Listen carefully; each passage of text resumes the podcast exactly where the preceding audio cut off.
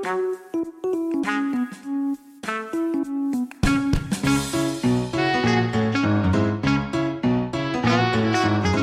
suis le docteur Cyril Fischoff, chiropracteur, spécialiste en échographie musculo-squelettique, exerçant à l'île Maurice. Je vous invite à écouter un nouvel épisode du podcast Vertèbre Co chaque premier et troisième lundi du mois. Ce podcast est consacré à l'univers de la médecine musculo-squelettique. Au travers de petites histoires cliniques issues de nos consultations, des dernières données scientifiques ou encore d'interviews de différents spécialistes, nous abordons divers thèmes, que ce soit le diagnostic des troubles musculo-squelettiques, les mécanismes de leur genèse, les moyens de prévention ou encore les traitements des plus classiques aux plus avant-gardistes.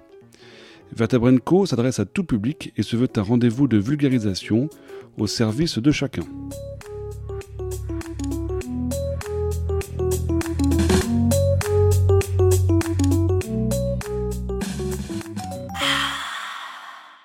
Bonjour à tous, aujourd'hui dans ce nouvel épisode nous allons parler de la tendinite, ou plutôt de la tendinopathie.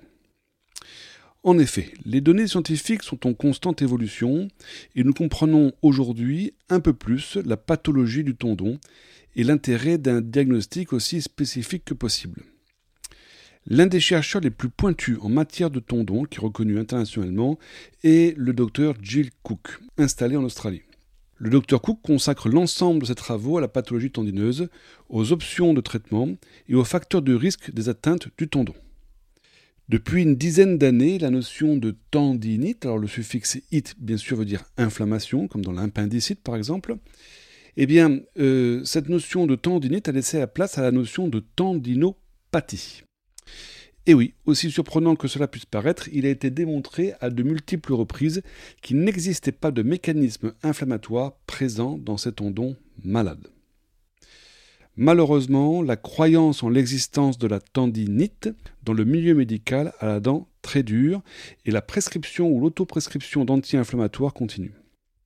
Le Dr Cook a passé en revue toutes les dernières données de la recherche et est arrivé à la conclusion qu'on ne pouvait pas davantage parler de tendinopathie comme s'il n'existait qu'une seule et unique lésion, mais qu'il existait en réalité une espèce de continuum tendinopathique avec trois phases distinctes. La reconnaissance de ces trois phases semble jouer un rôle majeur dans la compréhension de la souffrance du patient, mais aussi dans le choix du traitement le plus adapté. Quoi qu'il en soit, la pathologie tendineuse se développe du fait d'une surcharge du tendon par compression ou par tension. La question est de savoir si cette surcharge est quantifiable.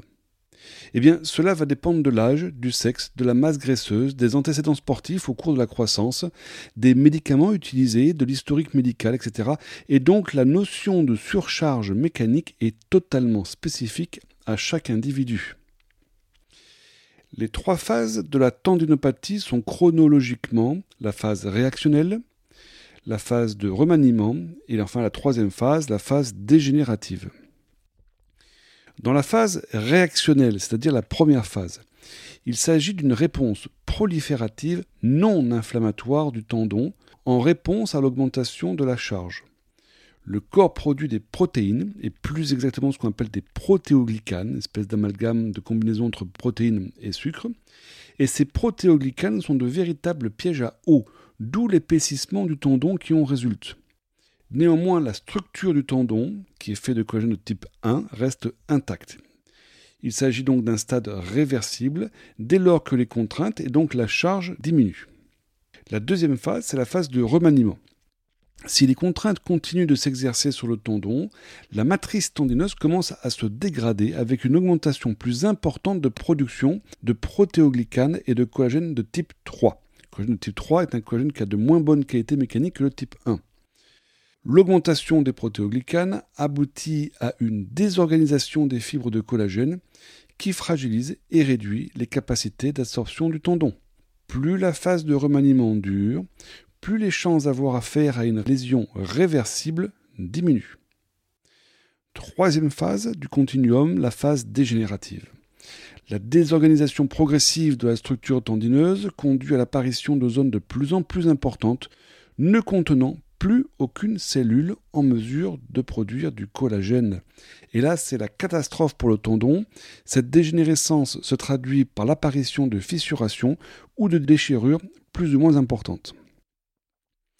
Lors des deux dernières phases, le corps tente de relancer malgré tout un mécanisme prolifératif en créant de petits vaisseaux sanguins. On parle de néovascularisation et des petites terminaisons nerveuses, on parle de néo-innovation. Tout cela apparaît en périphérie et à l'intérieur de ces lésions. Le patient peut ressentir une douleur à n'importe laquelle de ces phases de la tendinopathie. D'un autre côté, une phase réactionnelle peut passer totalement inaperçue et un patient ne ressentir des douleurs qu'à la phase dégénérative, totalement à la fin du continuum. Il faut également prendre en considération que s'il existe des mécanismes douloureux locaux, c'est-à-dire à, l'intérieur du tendon, autour du tendon, il existe aussi des mécanismes purement neurologiques, avec des notions qu'on appelle de facilitation périphérique et centrale de la douleur. On en reparlera plus tard. Mais tout cela, votre praticien devra le prendre en compte. Qu'en est-il de l'imagerie? Eh bien, l'examen qui permet à ce jour de quantifier le plus précisément ce continuum est clairement l'échographie. L'échographie permet de visualiser la structure du tendon la présence de zones plus ou moins hypoéchogènes, de quantifier son épaisseur, et grâce au Doppler puissance, elle permet de déterminer la présence ou non de petits vaisseaux sanguins, caractéristiques de la phase de remaniement avancé ou de la phase dégénérative. Qu'en est-il du traitement? Eh bien, c'est là où la notion de continuum tendinopathique est d'un apport majeur pour votre praticien de santé. Il faut d'abord bien percevoir qu'une mise au repos prolongée n'est jamais une bonne idée. Plus un tendon est au repos, plus il perd ses capacités d'absorber la charge mécanique, et de là les risques de blessures sont accrus. Le docteur Cook et son équipe insistent énormément sur ce point. Si le tendon est dans une phase réactionnelle, c'est-à-dire la première phase, il est très important d'éviter une réhabilitation qui inclut des exercices concentriques ou excentriques. Seuls des exercices isométriques peuvent être prescrits et réalisés sur surveillance. Globalement, grossièrement, cela consiste à réaliser des contractions en maintenant une position statique.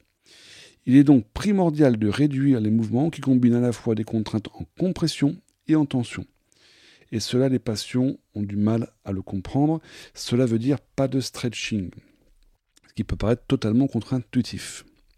Toute procédure à visée proliférative, par exemple les ondes de choc, les injections de PRP, la prolothérapie, le needling intratendineux, l'électrolyse percutanée, des massages transverses profonds, des ultrasons et bien d'autres, est à envisager uniquement lors de la phase de remaniement ou lors de la phase dégénérative. Plus un tendon tend vers une phase dégénérative évoluée, plus le traitement à visée proliférative devrait être important avec idéalement le recours à des traitements combinés, par exemple du PRP et de la réhabilitation, ou encore de l'électrolyse intratendineuse et des ondes de choc.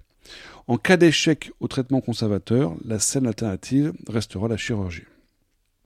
Malgré l'absence d'inflammation, le traitement par anti-inflammatoire semble malgré tout soulager la douleur au stade de tendinopathie réactionnelle, c'est-à-dire tout au début. Il inhibe la production d'une protéine responsable du gonflement du tendon. Parmi les anti-inflammatoires, l'ibuprofène est considéré comme une des meilleures molécules dans cet objectif et sans effet délétère sur la réparation du tendon. Au stade de remaniement ou au stade dégénératif, les anti-inflammatoires sont clairement à proscrire. On peut même envisager qu'une prescription d'anti-inflammatoires ou une infiltration de corticoïdes en péritendineux lors d'une phase de remaniement puisse précipiter le tendon vers une phase dégénérative. Alors, que devons-nous retenir? Il est important de comprendre que la tendinite, inflammation, n'existe pas. Le modèle actuel dit de tendinopathie consiste en un continuum évoluant selon trois phases, réactionnelle, de remaniement et dégénérative. Le diagnostic échographique revêt un intérêt majeur dans la détermination de ces trois phases car il permet de conditionner le type de traitement le plus approprié et d'éviter toute aggravation de la pathologie. Dans la description euh, de ce podcast, je mets un lien vers un article contenant à la fois de l'iconographie afin d'illustrer ce qui était décrit notamment concernant l'échographie et qui comprend également les sources qui ont permis de réaliser cet article. Je vous donne rendez-vous très bientôt dans un nouvel épisode du podcast Vertèbre Co. En attendant, portez-vous bien, restez actifs et si vous avez des questions ou des idées de thèmes que vous souhaitez que nous abordions, n'hésitez pas à me contacter sur la page du podcast vertebrenco.com.